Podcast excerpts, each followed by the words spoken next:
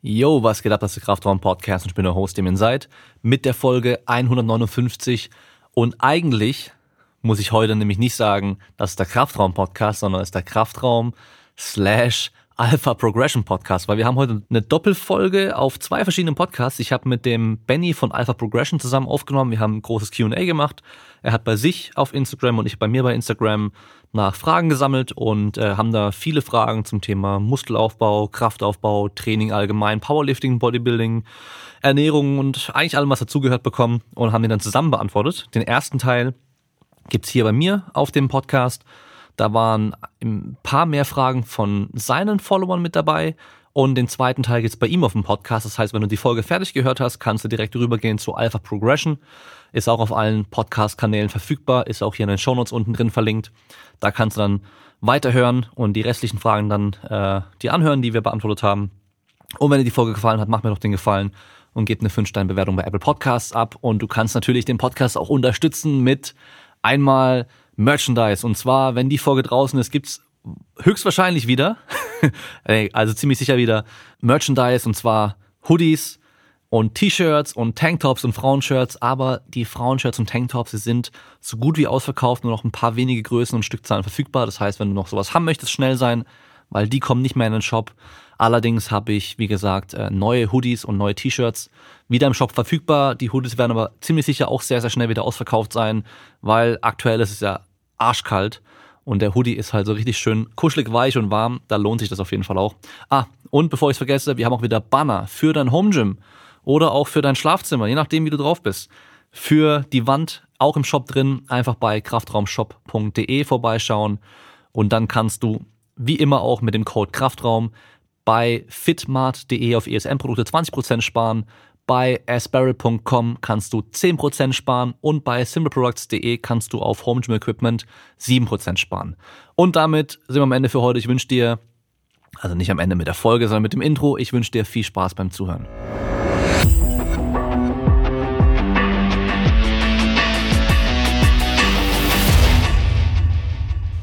So, wir haben jetzt hier einige Fragen gesammelt über Instagram und ich würde sagen, ich suche mal die erste Frage aus. Let's go. Und ich nehme Nadalovis, wir wollen heute auch Namen nennen. Nadalovis hat gefragt, macht es auf Erhaltungskalorien überhaupt Sinn, ständig mit Progressive Overload zu trainieren? Was sagst du dazu? Ja, das Ding ist ja, Progressive Overload ist ja eigentlich nötig, dass dein Training irgendwas noch bringt. Und selbst wenn du ein Kaloriendefizit hast, macht es immer noch Sinn, weil das, was dir hilft, Muskeln aufzubauen, hilft dir auch, sie zu erhalten. Und solange du nicht irgendwie einfach nur so bleiben willst, wie du bist, würde ich schon sagen, klar, wir trainieren ja, um besser zu werden. Von daher auf jeden Fall. Ich glaube, mittlerweile, mittlerweile ist die, ist das Training mit Satzprogression ja sehr in, getrieben durch ähm, Dr. Mike Israel. Ne? Der hat das ein bisschen populär gemacht. Also, dass man irgendwie einen Zyklus hat und man startet irgendwie mit drei Sätzen pro Übung, man geht dann hoch auf fünf Sätze innerhalb von fünf Wochen oder sowas. Ähm, und ich habe jetzt schon öfter mitbekommen, dass viele Leute Satzprogression gleichstellen mit Progressive Overload. Ja. Und wenn derjenige das jetzt tatsächlich meint und ähm, das jetzt wirklich gleichsetzt mit Progressive Overload, dann würde ich sagen, würde ich in bei, oh, er hat auf Erhaltungskalorien gefragt, ne?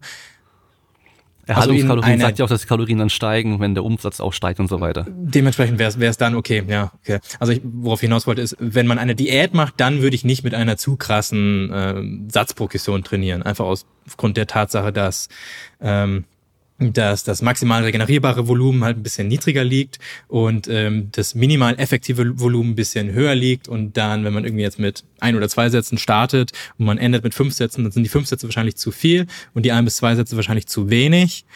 Und ähm, da würde ich sagen, während der Diät dann diese Satzprogression entweder viel, viel, viel, viel smoother gestalten oder gar nicht.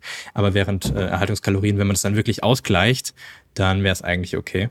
Ähm, ja, mhm. dementsprechend das mit der Satzprogression ist jetzt dann nicht so wichtig. Aber ähm, für alle Leute, die sich fragen, ob sie sich beim Training anstrengen sollen, wenn sie auf Erhaltungskalorien sind, also so, es, es gibt ja auch Leute, die dann denken, so Erhaltungskalorien und jetzt geht's einfach nicht mehr vorwärts, ne?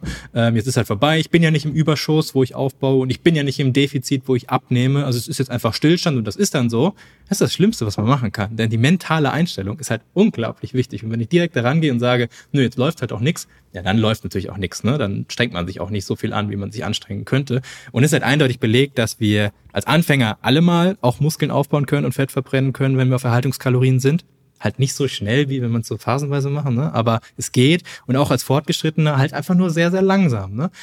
Ähm, aber wenn man sich anstrengt ne, und mit Progressive Overload trainiert und wenn nicht, dann halt nicht. Also ich habe persönlich auch sehr gute Ergebnisse erzielt, auch als ich schon so vier bis fünf Jahre trainiert habe mit Erhaltungskalorien. Ne? Also so viel zugeführt, wie ich verbraucht habe. Und trotzdem habe ich Fortschritt gemacht. Und weil ich mich angestrengt habe und wirklich versucht habe, immer wieder ein bisschen mehr, also entweder Gewicht drauf oder Wiederholung, wie das halt so funktioniert, ne? Ähm, das funktioniert, wenn man eben die Einstellung dazu hat und nicht einfach sagt, Kopf in den Sand stecken und äh, funktioniert nicht. Das ist meine hm. Meinung dazu.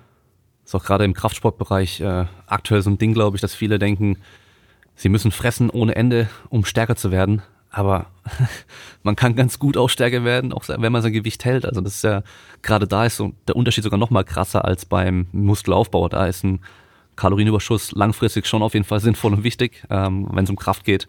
Gerade über die neuromuskuläre Komponente kann man richtig viel noch rausholen, ohne zu fressen ohne Ende. Also da braucht man sich auch echt gar keinen Stress machen.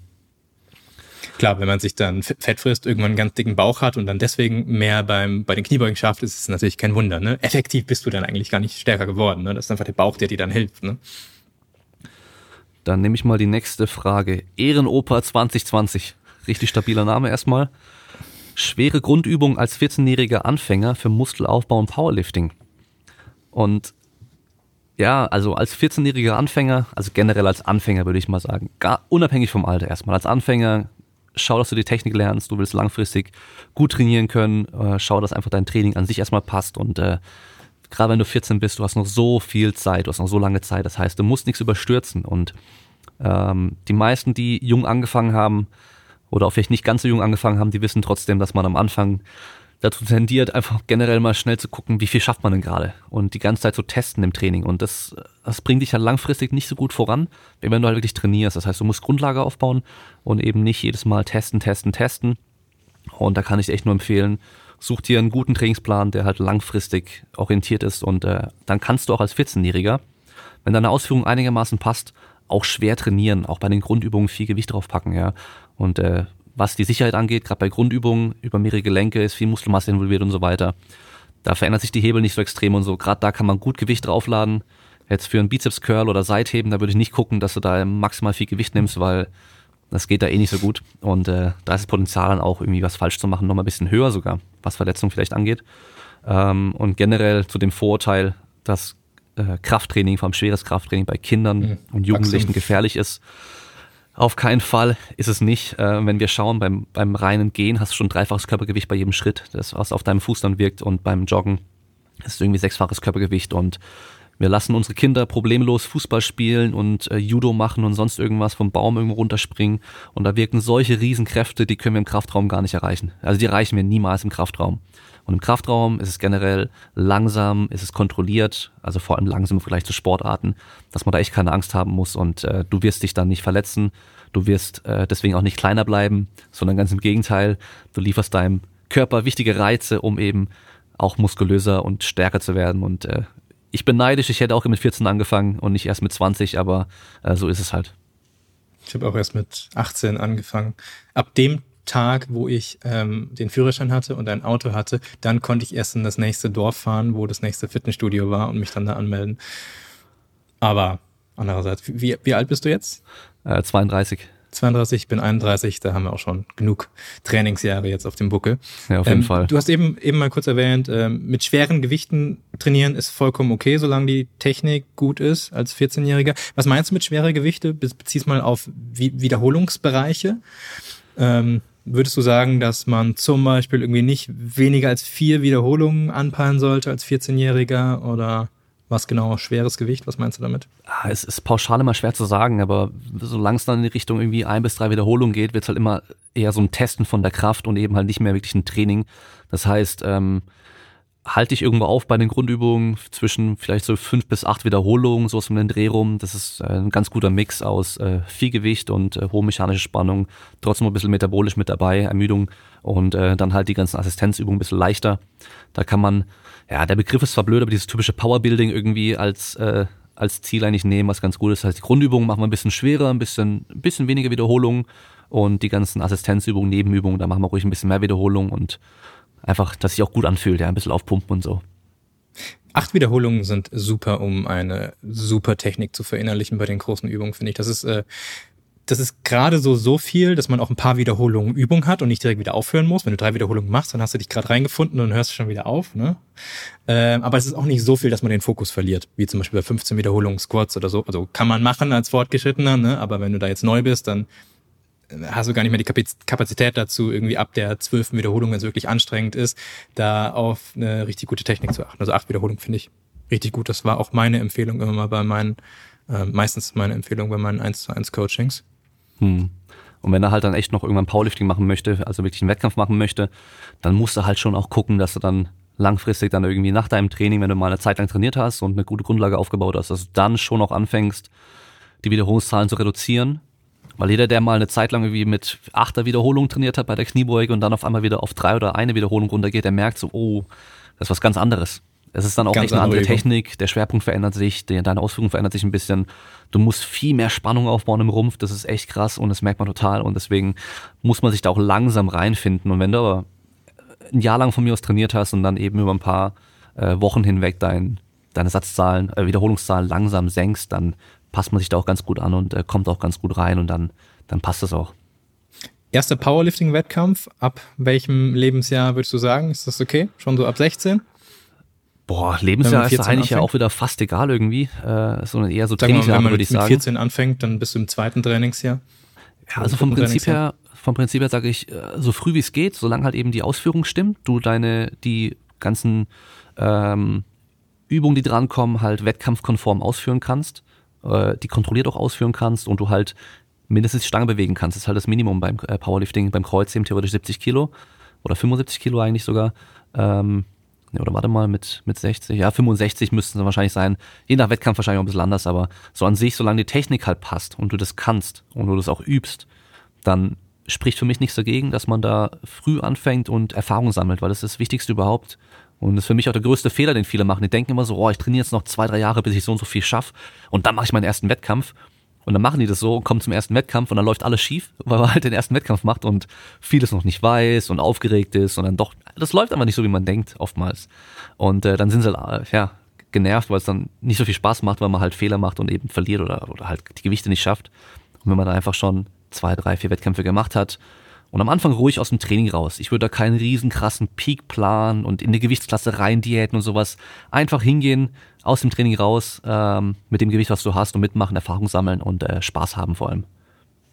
Mhm. Das gleiche gilt übrigens beim, bei Bodybuilding-Wettkämpfen, weil man so viel falsch machen kann mit dem Posing. Und das habe ich auch bei meinem Wettkampf gemerkt. Die Form war richtig gut, aber ich habe so viel beim Posing einfach verkackt. Und hätte ich davor dann schon mal ein paar Wettkämpfe gemacht, mit vielleicht schlechterer Form. Hätte ich aber das Posing richtig gut üben können, klar, dann wäre es vielleicht irgendwie mal peinlich gewesen oder so, da muss man drüber stehen. Ne? Ähm, aber dann, als ich dann die Form richtig gut hatte, hätte ich auch richtig gut gepostet und hätte dann halt besser abgeschnitten. Ne? Also, mhm. ja. ich denke, das ist das Gleiche. Ja, auch allein schon die Wettkampfsituation. Ja, und im Bodybuilding kann ich mir nochmal noch mal krasser vorstellen, das erste Mal dann in dem Höschen auf der Bühne stehen. Ist ein bisschen, ja, ja, genau. Das, sind halt zwar alle anderen ne? neben dir auch so, aber ja. trotzdem, da unten sitzen Leute, die gucken dich alle ganz genau an, gucken da äh, alles ganz genau, genau an bei genau, dir so. Ja. Hm. Also ich, ich würde jetzt auch nicht, nicht, nicht zu extrem, ne? Wenn du jetzt wirklich eine schlechte Form hast, ähm, dann würde ich es nicht machen. Also ja, das ist halt einfach doof. Ne? Das wird dann auch noch aufgenommen und da sitzen richtig viele Leute. Und es ist an sich halt schon, ich würde sagen, das ist ein oberflächlicherer Sport als beim Powerlifting, ne? auch von der Community her. Ähm, ja gut, natürlich oberflächlicher, du betrachtest halt das. Das ist so oberflächlich, ja, ja. wie es eben sein kann. Ne? Du betrachtest ja nur das Äußere. Ähm, ja, also jetzt nicht zu extrem, aber ich würde jetzt nicht auf die perfekte Form warten und dann erst in 100 Jahren starten. Also, ne? Mhm. Wird nix. Da können wir wow. vielleicht gerade noch die eine Frage hier rannehmen und zwar Wahrnehmung der Community. Bodybuilding oder Powerlifting in Anführungszeichen treuer von BKRNK. Ja, also ich, ich würde definitiv sagen, dass Bodybuilding ähm, also oberflächlicher ist, aber jetzt gar nicht negativ gemeint, denn man muss oberflächlich sein beim Bodybuilding. Ähm, treuer, ähm, also ich habe es bei meinen äh, Powerlifting-Buddies mitbekommen, dass die untereinander viel besser miteinander vernetzt sind und auch irgendwie netter miteinander umgehen, habe ich so das Gefühl, ganz subjektiv jetzt. Ähm, aber ich weiß nicht, was, was würdest du dazu sagen? Das Ding ist, ich habe noch keinen Bodybuilding-Wettkampf live erlebt. Das heißt, ich kann es so. Kann's irgendwie schwer einschätzen, wie es da hinter der Bühne und so okay, abgeht. Wenn, weißt wenn, wenn du Wettkämpfe ansprichst, das ist schon so ein bisschen ähm, Ellenbogenmentalität. Also wenn du auf der Bühne okay. stehst, willst du halt, jeder versucht, so weit vorne zu stehen wie nur möglich, denn dann wirkst du größer. Du hast aber Striche auf dem Boden und du darfst halt nur eingeschränkt weit nach vorne gehen. Aber du kannst so ein bisschen vor dem anderen stehen. Naja. Und dann rempelt man sich manchmal so an und dann siehst du auch auf der Bühne, siehst du auch bei, bei Mr. Olympia, bei den ganz Großen, dass die sich da schon ordentlich mit dem Ellenbogen dann so anecken teilweise.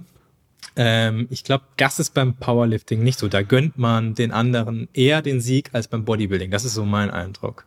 Das kann schon gut sein, ja. Also ich, ich habe das Gefühl auf jeden Fall beim Powerlifting, ähm, die ganzen Wettkämpfe da, die ich bisher gemacht habe, sind mittlerweile auch schon einige, da war im Aufwärmraum und so, da hilft man sich auch gegenseitig, weißt du, dann sei es mit, hey komm, wärm dich hier mhm. mit mir zusammen auf und so und ähm, der eine hat jemand, der Gewichte draufsteckt und sowas und dann, man hilft sich einfach gegenseitig, weißt du, leistet sich mal gegenseitig noch was aus und so. Ich weiß eben nicht, ob dann einer im Bodybuilding, wenn er beim anderen sieht, hey, dein, äh, deine, deine Farbe ist verlaufen, komm, ich wische dich schnell weg oder sowas, ob das dann halt passiert oder ob der denkt, ja, okay, das ist ein Vorteil für mich. Ähm, ich würde einen Unterschied ziehen zwischen IFBB und zwischen den Naturalen. Also ich war bei der IFBB gestartet ähm, als nicht gedopter Athlet, aber da sind natürlich auch viele Gedopten. Ähm, und ich hatte da das Gefühl, dass die Leute viel, ähm, ja, viel unsympathischer irgendwie waren und da war dieses Konkurrenzdenken ganz, ganz krass. Aber jetzt bei der GNBF oder sowas, da sah es schon anders aus. Also mhm. ich glaube, trotzdem nicht so nett wie beim Powerlifting, aber da hat man dem anderen schon viel mehr gegönnt als ja. ähm, vielleicht ist das einfach so eine Sache, kommt es auf den Verband drauf an, das kann natürlich sein. Ähm, aber also da würde jetzt keiner hergehen und sagen, okay, die Farbe ist verwischt, ich verwische sie jetzt mal noch mehr, damit du doof aussiehst. Also sowas wird jetzt nicht passieren, ne? Ja, ja. Ja, ich weiß, ich weiß noch nicht, ähm, klar im Powerlifting, es gibt auch blöde Stories und so, man hört immer wieder was, ja. Also das gibt's überall, auch dass jemand dem anderen das nicht gönnt und so, aber mhm. so an sich würde ich sagen, schon sehr, sehr positiv. Und ja, das mhm. mit dem Treuer, ich weiß nicht, ob das auch so auf Follower gedacht ist und so.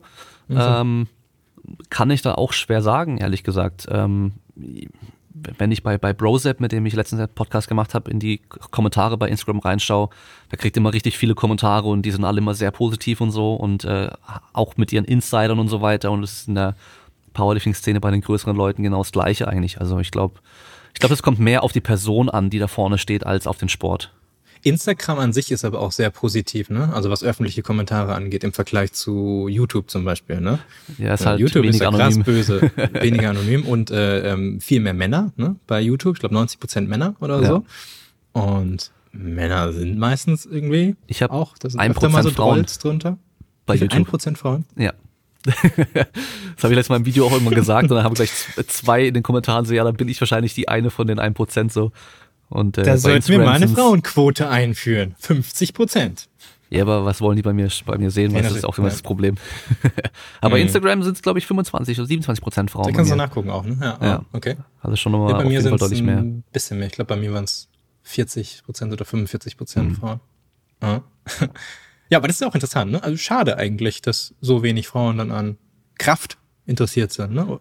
Glaube ich nicht mal. Also es gibt äh, auf jeden Fall Powerlifting-Mädels, die Videos machen, die haben auf jeden Fall sehr, sehr viele weibliche Follower, auch bei YouTube. Weil es Mädels sind, okay. Ja, ähm, weil klar, man sucht sich ein Vorbild und ähm, das ist dann schon irgendwie ein bisschen nah, näher als äh, bei mir ne? dann irgendwie, ähm, auch was die Erfahrung und so weiter angeht. Aber die Mädels haben trotzdem auch viele Männer, weil die halt einfach gaffen. Das ist halt dann klar, weil sie haben trotzdem auch mhm. viele Männer. Und ich glaube halt mhm. eben, dass die mhm. Mädels bei den Typen nicht ganz so arg gaffen wie andersrum. Mhm. mhm. Ja, guter Punkt. Ähm, ich suche mal eine Frage aus und zwar, da weiß ich deine Antwort drauf, aber ich hole da mal ein bisschen länger aus. Ähm, Sina.od. Ab welchem KFA sollte man einen Überschuss fahren? Also kurze Antwort, würde ich sagen, halt ab da muss ich halt wohlfühlen ne, und solltest einen kleinen Puffer haben, wenn du aufbaust, dann solltest du schon länger aufbauen. Ähm, aber ja, also drei wichtige Faktoren gibt es da zu beachten, die mir da einfallen. Das wäre zum einen äh, Muskelaufbaupotenzial, zum anderen Gesundheit und dann das dritte ist das äh, subjektive Empfinden des eigenen Körperbildes. Äh, bezüglich Muskelaufbaupotenzial, man hat, äh, da würde ich mich auch deine Meinung interessieren, man hat lange spekuliert, dass man mit äh, niedrigerem Körperfettanteil ein höheres Muskelaufbaupotenzial hat. Also wenn du zum Beispiel als Mann 10% KFA hast, und du baust ein Kilo auf, dann ist tendenziell mehr da, Spekulation, dann ist tendenziell mehr davon äh, Muskelmasse, als wenn du als Mann 30 Prozent KFA hast und dann ein Kilo Masse aufbaust. Das war lange Spekulation, vermutlich auch durch so Sachen wie bessere Insulinsensitivität, wenn du niedriger, niedrigen Körperfettanteil hast. Aber in der Praxis ist es halt so. Also zum einen haben wir das äh, Sumo-Ringer-Beispiel. Sumo-Ringer sind die muskulösesten Menschen auf dieser Erde. Ne? Aber es kann natürlich trotzdem sein, dass sie ordentlich diminishing returns haben, also dass sie jetzt bei einem Körperfettanteil von 50 Prozent vielleicht wirklich, wenn sie weiterhin im Überschuss essen, weniger viel Muskelmasse aufbauen, als wenn sie jetzt weniger Körperfett haben. Aber die Tatsache, dass sie halt einfach so viel Muskelmasse haben, das sieht man halt einfach nicht, weil das Fett drüber ist, ne? Äh, die Tatsache, dass sie so viel Muskelmasse haben, dann kann dieser Effekt gar nicht so groß sein, dass man bei höherem Körperfettanteil viel weniger Muskelmasse aufbaut. Also das ist so ein Beispiel aus der Praxis, das widerlegt diese Theorie ordentlich. Und dazu kommt auch noch die Sache, ähm, dass eine ganz schöne Illusion geschaffen wird, dass man mehr Muskelmasse draufpackt, wenn man bei einem niedrigen Körperfettanteil. Denn wenn du ganz lean bist und wenn du dann zunimmst, Muskelmasse zunimmst, dann siehst du das ja alles direkt. Ne? Du siehst dann die Adern, wie die da aufpoppen, hast einen besseren Pump. Ähm, es ist alles sichtbar, auch wenn da ein bisschen Fett mit bei ist. Aber du denkst halt, boah, jetzt hier 100% Muskelmasse aufgebaut in den letzten Monat, wo ich ein Kilo zugenommen habe. Aber wenn du bei 30% KFA bist und du nimmst ein Kilo zu, das siehst du ja gar nicht. Ne? Dann denkst du, oh, bin noch ein bisschen fetter geworden. Aber vielleicht ist darunter auch Muskelmasse, die dazu gewachsen ist. Ne? Also diese Sache mit ähm, Muskelaufbaupotenzial okay, vielleicht ist ein bisschen was da dran, äh, dass du einfach nicht zu fett sein solltest, ähm, um das Perfekte rauszuholen aus deiner ähm, Phase im Kalorienüberschuss. Aber da würde ich nicht zu viel drauf legen. Also bevor ich jetzt weitermache, was, was ist deine Meinung dazu? Ja, das scheint mittlerweile ähm, das eher darauf hinzudeuten, dass vieles davon halt durch irgendwelche Messfehler überdeckt wird.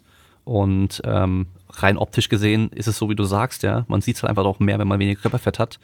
Ähm, dann wahrscheinlich auch, wenn du extrem wenig Körperfett hast, dann warst du wahrscheinlich auch vor einer Phase, wo du lange wenig Kalorien zu dir genommen hast und wahrscheinlich auch relativ wenig Kohlenhydrate und so weiter, bist dadurch auch vielleicht ein bisschen flacher und so. Und wenn du dann halt anfängst hochzufahren, dann ziehst du halt auch erstmal auch viel Wasser wieder rein, viel Glykogen mit rein. Mhm. Und das macht dich dann gleich wieder voller und dann sieht es auch noch gleich nochmal krasser aus, also rein für das subjektive Empfinden.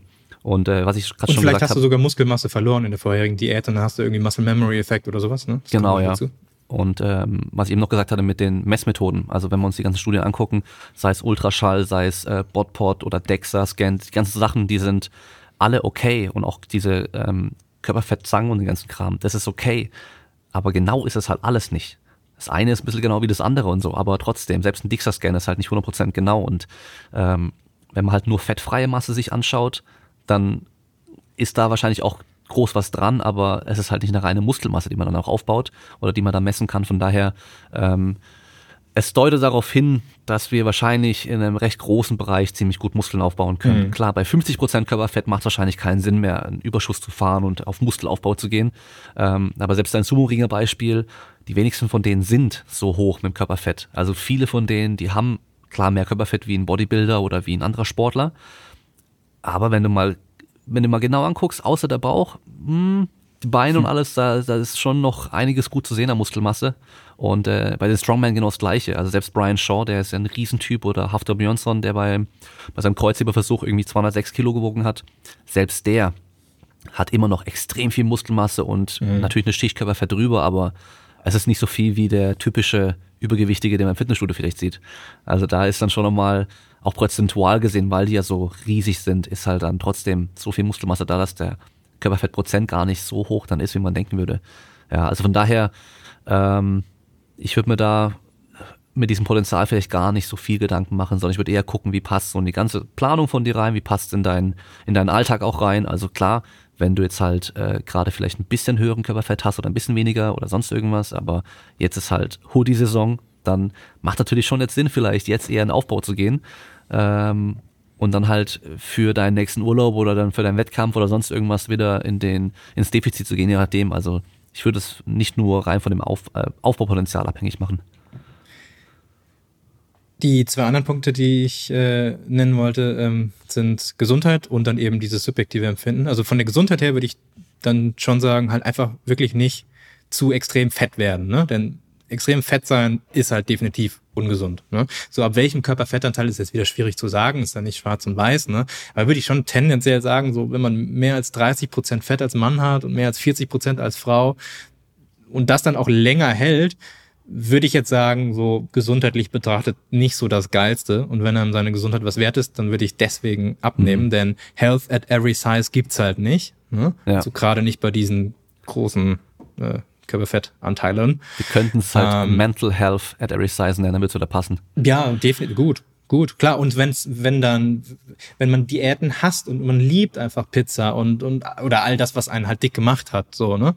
Ähm, und ähm, und man geht da so auf und man, man ist dann eben, also wenn dieser positive Effekt aufs Gehirn so viel größer ist als der negative Effekt durch diesen Körperfettanteil, durch diesen hohen Körperfettanteil auf, auf, auf deine Gesundheit, das, das kann sich vielleicht sogar ausgleichen, ne? wer weiß. Also mentale Gesundheit ist super wichtig. Und, ja. und auch, auch wenn, vielleicht stirbt man drei Jahre früher, aber dann hat man ein geiles Leben gehabt. Ne? Also wenn einem das so wichtig ist vom Kopf her. Mhm. So, ich sag mal so, ich, ich liebe auch Pizza und ich esse auch regelmäßig Pizza und so und ich bin trotzdem Gut, nicht extrem fettleibig. Genau, also von Klar, daher, ja. ich habe mehr Körperfett, als es sein müsste, aber ich bin trotzdem noch äh, ganz normal Natürlich. und äh, man kann das auch ganz gut gesund machen. Und in dem Fall würde ich auch nochmal andersrum auch sagen, wenn du zu wenig Körperfett hast, gerade als Frau, dann mhm. kann es auch wieder Sinn machen, äh, einfach in den Überschuss zu gehen. Also das gerade, wenn man in den Sport schaut, es gibt viele Sportarten, ähm, wo die Mädels dann recht wenig Körperfett haben und dann deswegen teilweise auch hormonelle Probleme haben, ihre Periode äh, nicht mehr kommt und so weiter. Da ähm, macht es vielleicht zu der Zeit in dem Sport vielleicht Sinn, so zu sein, ähm, auch wenn es nicht gesund ist, aber Leistungssport ist ja nicht gesund. Aber danach dann wird es schon Sinn machen, auch in dem Fall wieder zuzulegen. Und bei Männern genau das gleiche, hormonell. Ähm, tote Hose sagt man ja manchmal auch, ja, wenn, wenn du da wahrscheinlich kennst du es vielleicht sogar vor dem Bodybuilding-Wettkampf. Ja, ich war selbst auf Testosteron-Ersatztherapie nach meinem Wettkampf, ne, weil es nicht, nicht wieder funktioniert hat, die eigene Testosteronproduktion. Okay, ja, siehst du, also. Also ich habe das alles durch. Ja. klar. Kumpel von ja, mir äh, erzählt doch gerne die Story, dass er halt auch schon äh, Sixpack komplett krass runterdiätet hat und so weiter, dass er richtig Sixpack hatte.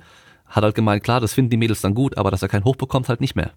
Mhm. Und bei ihm war ja, es und, halt und so. zu extrem finden die meisten Mädels das sowieso nicht gut. Ne? Das muss ja. man dazu sagen. So zu viele Adern oder so. Da habe ich den Eindruck, da sagen ja eher, mm, mm. also wahrscheinlich ja, auch evolutionsbedingt sagen sie dann, mm, vielleicht. Denn ja. äh, der Typ kann auch gar nicht lange überleben. Ne? Wenn man eine Woche kein Essen da ist, ist der ja tot und dann ist doof ja. so, ne? wenn das ja im Schützer sein soll oder so.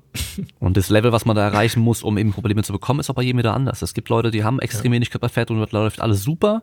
Und mein Kumpel eben, der hat nur normales Sixpack. Also der ist nicht ultra hart shredded, ein normales Sixpack hat aber wirklich auch Blutwerte nehmen lassen und so weiter, Testosteron voll im Keller, andere Hormone ja. auch voll im Keller und kriegt eben keinen mehr hoch richtig und äh, das ist ihm halt auch nicht wert dann. Da hat er lieber eben kein krasses Sixpack und dafür läuft alles so wie es sollte.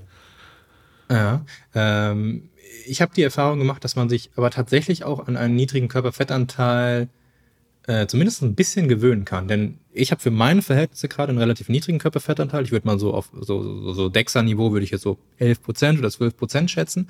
Hätte ich das vor vier Jahren oder so ähm, über mehrere Monate gehalten, hätte überhaupt nicht funktioniert. Gar nicht. Dann hätte ich wieder riesen Hormonprobleme gehabt. Aber jetzt äh, zum einen halte ich jetzt ich esse länger und stresse mich viel weniger mit meinem Essen. Ich habe jetzt aber auch so eine Mahlzeitenfrequenz ähm, und, eine, äh, und eine Lebensmittelauswahl für mich getroffen, die mir richtig gut schmeckt, äh, die einfach perfekt passt zu mir und ich schlafe auch viel. Und der Weg dahin, also ich habe äh, super klug äh, diätet, würde ich mal behaupten. Also so mit Pausen und nicht zu schnell und so weiter.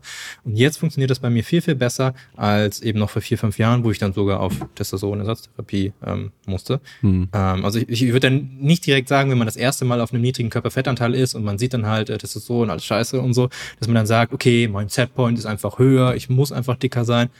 So schnell würde ich dann auch nicht urteilen. Aber es gibt schon Leute, die, ähm, ich weiß nicht, äh, kennst du Alberto Nunez zum Beispiel? Klar. So Natural Team 3DMJ.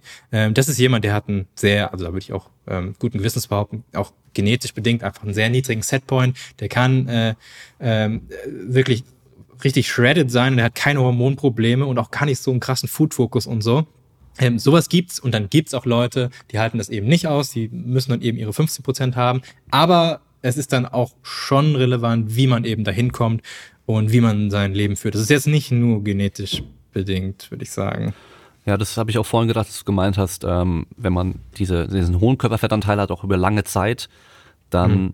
ist es auch mal eine Gewohnheit, die man sich noch aneignet. Es geht ja auch hier viel um Gewohnheiten und wenn du halt dann diesen Lebensstil hast, um halt so einen hohen Körperfettanteil zu haben, dann wird es auch wieder schwerer, den zu ändern und wieder runterzukommen. Also wenn man kurzfristig ne? hochkommt. Du, du, kriegst ja was weggenommen, weniger Kalorien. Genau. Irgendwas musst du einsparen. Und andersrum auch wenn es nur Bananen sind. Zehn Bananen weniger pro Tag, ist doof. Ja. Hm. Und da kann ich auch aus meiner eigenen Erfahrung noch äh, erzählen. Als ich mit dem Training angefangen habe, war ich 1,90 und 64 Kilo. Haut und Knochen, aber super sportlich. Das heißt, äh, bei mir hast du auch die Adern im Bauch hoch überall gesehen. Also ich war richtig, ich war shredded, aber halt ohne Muskeln. und mhm. äh, ich hatte auch gar keine Probleme. Also hormonell und so weiter. Ich war, ich war topfit und alles, hatte voll viel Energie und äh, ja, also ich hatte halt richtig zu kämpfen, dann mich dran zu gewöhnen, mehr zu essen und so weiter. Und ich könnte auch jetzt recht leicht abnehmen. Ich weiß, es fällt mir immer noch recht leicht. Ähm, aber ich habe mich jetzt halt über Jahre hinweg dran gewöhnt, viel zu essen. Und auch mein, wenn man es so nennen möchte, Setpoint ist jetzt einfach deutlich höher als früher. Also ich pendel mich jetzt halt, wenn ich einfach nur esse, wie ich will, ohne drüber nachzudenken, bei 95 Kilo ein. Und dann bleibe ich da halt auch. Ja, und es war halt früher eben was ganz anderes. Da musste hm, ich immer kämpfen, ja. um diese 80 Kilo Marke mal zu knacken und so weiter. Und mal die, die 90 Kilo irgendwann und so. Das war, das war ein richtiger Kampf damals. Aber es ist halt viel Gewohnheit einfach auch. Äh, ja, und der, der dritte Punkt, also wir, wir haben Muskelaufbaupotenzial, so mehr oder weniger widerlegt. Vielleicht ist ein bisschen was dran, aber da würde ich nicht zu viel drauf, drauf legen. Ähm, Gesundheit, einfach nicht zu fett werden. Ähm, und äh, subjektives Empfinden über das eigene Körperbild, das ist halt das Wichtigste. Ne? Also wenn man sich jetzt schon zu fett findet und dann macht man eine Muskelaufbauphase, äh, das ist halt doof, ne? Dann wird man sich auch definitiv in drei oder vier Monaten zu fett finden. Wahrscheinlich dann noch fetter. Ähm, also man muss sich halt einen kleinen Puffer einplanen. Ne? Ich denke dann diese Regel, ganz grob so bei Männern 10 bis 20 Prozent, bei Frauen 20 bis 30 Prozent, so DEXA-Scan-Niveau. Man kann da ruhig ein Bild von sich machen und dann irgendwie mal googeln nach DEXA-Bildern, da muss man das nicht selbst machen, das finde ich immer ganz gut. Ähm, trifft auf die meisten halt zu, ne? Also als Mann dann zum Beispiel mit 15 Prozent anfangen und dann ein Jahr aufbauen, auf 20 Prozent hochgehen, sowas in der Art. Ähm, mhm. Wäre dann schon für die meisten so meine Empfehlung. Aber man muss diesen kleinen Puffer haben, ne? Denn wenn man keinen Puffer hat, dann macht man irgendwie vier Wochen Muskelaufbauphase, und fühlt man sich wieder zu dick und dann kommt wieder die Diät und dann bist du wieder in diesem blöden Cycle drin. Ne? Vier Wochen aufbauen, übertreiben und dann zwei Wochen Minicut, äh, auch wieder voll übertrieben und dann bist du immer vier und zwei Wochen, vier und zwei, vielleicht sogar zwei Wochen und zwei Wochen, zwei Wochen, zwei Wochen Essstörung halt. Ne? Ja. Ähm, Gerade mit diesem Minicut, ich mag das überhaupt nicht. Ähm, Mini, so es geht wieder äh, total schnell, kann ich das wieder runter haben, ähm, was ich jetzt gerade verkackt habe. Ähm, gefällt mir gar nicht. Also ich bin ein Riesenfan von langen Muskelaufbauphasen, mindestens irgendwie ein halbes Jahr oder sowas. Wie stehst du dazu? Ja, auf jeden Fall. Ich meine, wenn wir uns angucken äh, in den Studien, was ähm, Muskelaufbau technisch innerhalb von ein paar Wochen möglich ist, dann das meiste wird ja auch wieder überlagert so durch eben äh, so akute Schwellungen, Entzündungen, den ganzen Kram und sowas. Und ähm, was du wirklich dann aufbaust innerhalb von diesen ersten paar Wochen, ist wahrscheinlich halt so gut wie gar nichts und es dauert einfach. Und von daher ist halt die Frage, macht es dann Sinn, überhaupt nur vier Wochen Hypertrophiezyklus zu machen und dann irgendwie wieder so einen radikalen PSMF am besten Minicut irgendwas mm, machen, ja. McDonald, ja, ja so das, zwei Wochen runtercutten und ähm, im Endeffekt auch nur viel Flüssigkeit verlieren und äh, ein bisschen Fett dabei und äh, das Ganze halt hin und, und her und mit. Vielleicht sogar Muskelmasse, das, was du gerade aufgebaut hast, ne? Die, die, die 50 Gramm Muskelmasse, die du aufgebaut hast, ne? Das ja. ist ja auch nicht viel. Und das Ganze halt aber mit großen Schwankungen auf der Waage, weil du halt so viel mit der Flüssigkeit Kannst und Glykogen und so weiter rum, äh, rummachst da, ja. Und da haben wir jetzt noch eine Frage, die eigentlich auch echt gut dazu passt, und zwar von Kerstin GLC. Einstieg und Muskelaufbau, Angst, fett zu werden, überwinden. Und ich hatte gerade in der letzten Folge erst mit einem Psychologen äh, aufgenommen gehabt und äh, das ist so auch mir jetzt echt hängen geblieben. So, frag dich nochmal, überleg dir mal ganz genau, warum machst du das Ganze überhaupt? Was ist, warum machst du das? Wo ist, was ist die eigentliche Motivation dahinter? Und wenn es dir darum geht, äh, du möchtest fit sein und äh, dich besser fühlen und gut aussehen, dann ist die Frage, musst du überhaupt Bodybuilding-Style wirklich so lange Aufbauphasen machen und dann wieder Diäten machen und so weiter? Ähm, oder reicht es dir einfach, einfach konstant und gut zu trainieren und dich dabei gut zu ernähren und dann vielleicht nicht extrem krass schnell, wie es mit so spezifischen Phasen funktionieren würde, halt aufzubauen und abzunehmen und so weiter, sondern aber dich währenddessen durchgehend gut zu fühlen? Ist die Frage, musst du dann überhaupt sagen, oh, ich gehe, ich muss jetzt, ich werde jetzt 10 Kilo schwerer und dann cutte ich wieder runter, langfristig, so wie man es ja manchmal auch bei Instagram bei vielen von diesen Mädels dann sieht, diese Influencerinnen, die dann ja ein Bild zeigen, wie sie früher halt dünn waren und dann äh, 25 Kilo schwerer, aber halt in einer schönen Pose, wo man alles gut verstecken kann. Und wenn man es dann halt in echt mal sieht, ist halt doch nochmal was anderes und die meisten fänden es vielleicht dann gar nicht mehr so toll. Also da würde ich mich auch nicht so krass blenden lassen, was Social Media angeht und äh, einfach für dich entscheiden, warum mache ich es überhaupt und äh, falls es dir dann wert ist und du sagst, ich möchte richtig krass viel Muskelmasse aufbauen, dann wirst du auch erkennen, dass es dann auch dazugehört, auch ein bisschen Fett zu werden dabei. Oder halt Fett zuzunehmen. Also Fett werden ist vielleicht der falsche Begriff, aber halt einfach ein bisschen Fett dabei auch aufzubauen und äh, nimmst es dann auch in Kauf und äh, dann ist es dir auch wert, sag ich mal. Aber wenn du halt eigentlich gar nicht ultra massig sein willst oder mega krass muskulös sein willst, sondern einfach nur dich ein bisschen besser fühlen, ein bisschen besser aussehen und so weiter, dann brauchst du es vielleicht auch gar nicht. Also das ist so, so mein Tipp da vielleicht. Ich denke auch, also sehe, sehe ich ganz genauso. Ähm, und ich denke, dass die meisten, also ich, Kerstin ist jetzt eine Frau, ähm, das ist auch tendenziell, na okay, mittlerweile. Aber ich würde trotzdem sagen, tendenziell eher ein Frauenproblem. Aber wie gesagt, es kommt jetzt auch immer häufiger bei Männern vor. Ähm, ich habe sogar das Gefühl, dass es aktuell eher andersrum ist. Also äh, bei den Männern geht's gerade, aber es gab so diese Zeit mit mit Sies und so weiter, weißt du, wo halt alle immer nur shredded sein wollten die ganze Zeit. Und ja, bei den Mädels ist jetzt dieses Curvy und Thick und so weiter ist gerade ja auch hm. voll in und Trend und äh, die sind ja gerade auch stolz drauf, wenn dann halt die Beine und der Po und alles dicker ist und sowas. Das war vor vor 10, 15 Jahren noch ganz anders. Ja, oh ja, und, das war definitiv anders. Und du mhm. siehst ja auf jeden Fall dann auch so viele ähm, Influencerin, äh, ich weiß gar nicht gerade, wie sie heißt, von Jeff Nipper, die Freundin, weißt du, ähm, die ja nach Jahren von ähm, gestörtem Essverhalten, muss man eigentlich auch sagen, sie und shredded sein. Ähm, Jetzt halt einfach äh, Buttermore ja, okay, oder irgendwie sowas, kann das sein? Buttermore, Stephanie Buttermore. Stephanie Buttermore, genau. Und die mhm. hat jetzt einfach ähm, über ein Jahr lang halt zugenommen und ist einfach mhm, intuitiv, ja. sagt sie und sowas. Ja, ich, ich kaufe sie nicht wirklich ab, ehrlich gesagt. Also es ist gerade nur bisschen schönreden und sowas, glaube ich auch. Ich bin mir nicht ganz sicher, dass es bei ihr ähm, ja im Kopf alles so 100% gut läuft, glaube ich. Ähm, ja.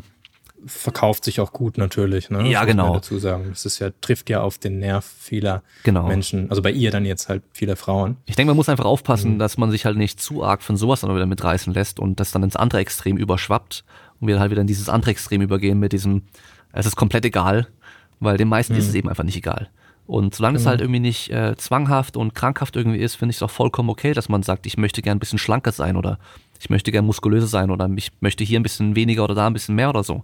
Ist ja vollkommen okay. Aber wenn es halt dann eben in dieses gestörte Verhalten übergeht, mit eine Woche Aufbau, die nächste Woche, oh, ich ja. mache einen, mach einen Cut und ich muss shredded sein und sowas, ah, dann würde ich schon wieder mir eher Hilfe suchen, ehrlich gesagt. Also ich glaube, dass äh, gerade dieses, äh, dieses Essen in Phasen ne, mit Überschuss und Defizit, dass das total überbewertet ist. Ähm, Im Vergleich, ähm, was du für ein Potenzial mit deinem Training hast. Also ich sehe das Potenzial, was viele Leute auf der Strecke lassen bei beim Training, als viel, viel größer an, als ähm, dass sie da noch irgendwie was bei der Ernährung reißen können. Ähm, also härter trainieren, gerade beim Beintraining, das ist fast immer mein Tipp, also jetzt beim, beim Bodybuilding gerade, wenn du auf der Beinpresse sitzt oder so, geht immer noch fünf mehr. Ich sage nicht, dass man immer beim Muskelversagen trainieren sollte oder so, aber tendenziell härter trainieren, würde ich sagen, bringt den meisten schon was. Da würde ich jetzt schon sagen, tendenziell halt häufiger bei Frauen zu beobachten, aber muss ich auch immer dazu sagen, ich kenne Frauen, die trainieren wie Tiere und viel, viel härter als Männer. Ähm, aber so im Durchschnitt würde ich dann doch behaupten, bei Frauen, die können dann doch noch ein bisschen mehr reißen durch einfach ähm, mit weniger Reps in Reserve trainieren. Also ehrlich beurteilt, ne? muss man auch immer dazu sagen. Die meisten denken drei Reps in Reserve, dann waren es noch zehn Reps in Reserve. Ähm, also härter trainieren und, und klüger trainieren. Ne? Also mhm. da kann man noch echt viel machen. Und dann kann man auch Muskeln gut aufbauen mit entweder auf Erhaltungskalorien oder mit einem leichten Überschuss. Und wenn du einen Überschuss hast von äh, 100 Kalorien pro Tag oder so, das muss ja auch nicht immer genau dann so sein, dass du irgendwie 50 Gramm pro Woche zunimmst oder so. Auf einen Monat mal gucken, dass es vielleicht das Gewicht konstant bleibt oder so ein ganz bisschen hoch geht, würde ich gar nicht zu akribisch machen. Ähm, und wenn dann die Kraft steigt ähm, und du schaust, dass du eben einigermaßen hart trainierst und klug trainierst, da kannst du so viel reißen und dann wirst du nicht dick. Ja. ja. da wirst du vielleicht, wenn du das zehn Jahre so machst, dann bist du vielleicht ein bisschen dick geworden halt. Ne? Ähm, aber ja, also eigentlich ist die Angst gar nicht so berechtigt. Die Angst ist nur berechtigt, wenn man das, wie du eben angesprochen hast, wirklich so krass machen möchte mit einer, mit einer krassen, und da nenne ich jetzt den Begriff mit einer krassen Massephase halt richtig. Ja, ne? genau. Wenn man das so machen möchte, ja, ist die Angst berechtigt. Ne? Und ist auch schön, dass die Angst da ist, dann ist es halt auch eine scheiß Methode, finde ich. Äh, wenn du da irgendwie dann anpeilst, irgendwie pro, als Frau irgendwie 300 Gramm pro Woche zuzunehmen oder so, ne? Ist, da hast du ja nichts von. Denn das Muskelaufbaupotenzial, du kannst vielleicht 30 Gramm pro Woche als fortgeschrittene Frau Muskeln aufbauen oder so, ne? Dann kannst du vielleicht ein bisschen überschießen, ne? Äh, wenn man jetzt sagt, okay, Ernährung, äh, Kalorien äh, ist vielleicht auch noch so ein Signaling-Effekt bei, dass wenn du Überschuss bist, ähm, dann geht es halt einfach ein bisschen schneller. Dann kannst du sagen, okay, ähm, baue ich jetzt, äh, nehme ich jetzt 80 Gramm pro Woche zu, statt irgendwie nur 40 Gramm, die ich eigentlich Potenzial habe, bla bla bla. Aber das ist alles nicht viel. Ne? Also da muss jetzt keiner irgendwie als Mann irgendwie ein Kilo pro Woche zunehmen oder als Frau 500 Gramm pro Woche zunehmen eigentlich nicht so berechtigt, Ja. diese Und wir Angst. dürfen eigentlich nicht vergessen, sie hat geschrieben Einstieg und Muskelaufbau. Das heißt, sie ist Anfängerin. Hm, hm. Und gerade dann würde ich sagen, hey, erstmal kon Voll. konstant mal trainieren. Machst nur dreimal die Woche von mir aus oder mach deine viermal die Woche oder sonst irgendwas, aber bleib mal wirklich für eine lange Zeit mal komplett am Ball. Und wenn du das mal über, eine Jahr, über Jahre hinweg vor allem machst und dich dabei einigermaßen anständig ernährst, du, du das gar nicht so extrem machst, wie das viele so zwanghaft immer machen, sondern du guckst, du kriegst dein Eiweiß rein und deine Kalorien passen grob und dann wirst du auf jeden Fall innerhalb von ein, zwei Jahren auch einen deftigen Unterschied merken und es wird aber deutlich angenehmer und einfacher sein. Und ich, ich weiß noch im Fitnessstudio, wo ich äh, vor einigen Jahren gejobbt habe, da hat äh, ein anderes Mädel noch gearbeitet, die dann äh, Bikini-Wettkämpfe gemacht und die hat auch richtige Massephasen gemacht und immer richtig krass geschreddet und so. Und die war eigentlich immer nur irgendwie ein, zwei Mal im Jahr so, wie sie sein sollte, wollte und sich gut gefühlt hat. Dann in der Massephase war sie halt dann echt so, eigentlich hat sie sich nicht wohl gefühlt und andersrum bei der Diät hat sie sich auch nicht wohl gefühlt, weil dann die Leistung im Gym nicht mehr so gut war, weil sie halt auch, klar, sie hat so einen Kack-Coach gehabt und äh, schlecht trainiert und schlecht sich ernährt und so weiter, also alles nicht optimal, aber ähm, im Endeffekt war sie nie groß zufrieden. Und sie hätte wahrscheinlich auch das Ganze irgendwie ein bisschen konstanter und lang langsamer machen können und äh, hätte wahrscheinlich ein das gleiche Ergebnis sogar erreichen können, weil das Niveau war einfach noch nicht so hoch, ja. Und äh, das Ja. Niveau, was die meisten, die meisten eigentlich erreichen wollen, mit, womit sie auch zufrieden sind, ist ja eben nicht IFBB Pro, Mr. Olympia, erster Platz, sondern das meiste ist ja einfach, okay, ich will halt Mhm. ein paar Kilo mehr Muskeln, ein bisschen weniger Fett und äh, dabei halt gut aussehen. Und das ist bei den Männern und bei den Frauen genauso. Und da kann man es auch echt ein bisschen einfacher machen und dann funktioniert es trotzdem. Ma äh, BB Marco 95 fragt, wie erlernt man am besten beim Training mit Gürtel die richtige Atemtechnik? Also das Valsalva-Manöver meint er da sicherlich.